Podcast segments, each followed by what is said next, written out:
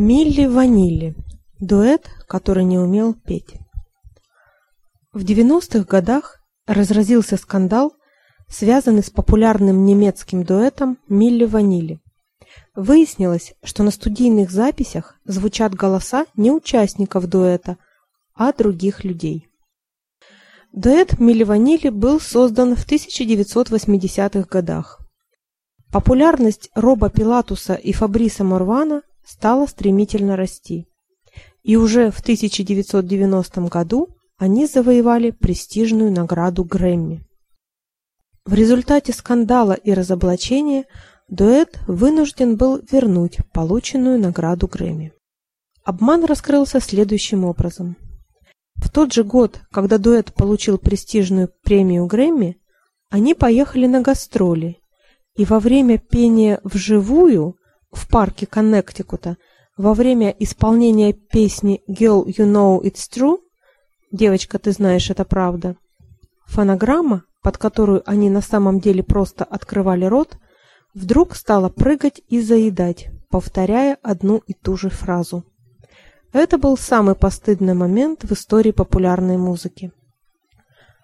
Продюсером дуэта был Фрэнк Ферриан, которому и пришла в голову идея создания фальшивого дуэта, который только танцевал и открывал рот на сцене, а пели за него в записи другие певцы.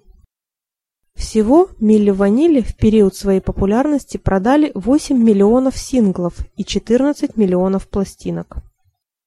После скандала с Грэмми против Милли Ванилли и студии звукозаписи Arista Records было подано в общей сложности 26 судебных исков. Пытаясь оправиться после скандала и возродить свою карьеру, Ферриан в 1997 году согласился снова продюсировать Милли Ванилли. Теперь Роб и Фаб пели своими настоящими голосами. Но время уже было упущено.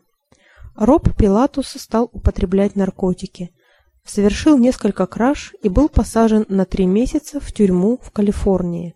Ферриан платил за реабилитационный центр, в котором Роб Пилатус лечился в течение шести месяцев от алкогольной и наркотической зависимости. В тот день, когда их новый альбом был выпущен и должна была состояться его презентация, Роб Пилатус был найден мертвым в отеле. Смерть наступила в результате смешения таблеток с алкоголем. Ему было всего 32 года.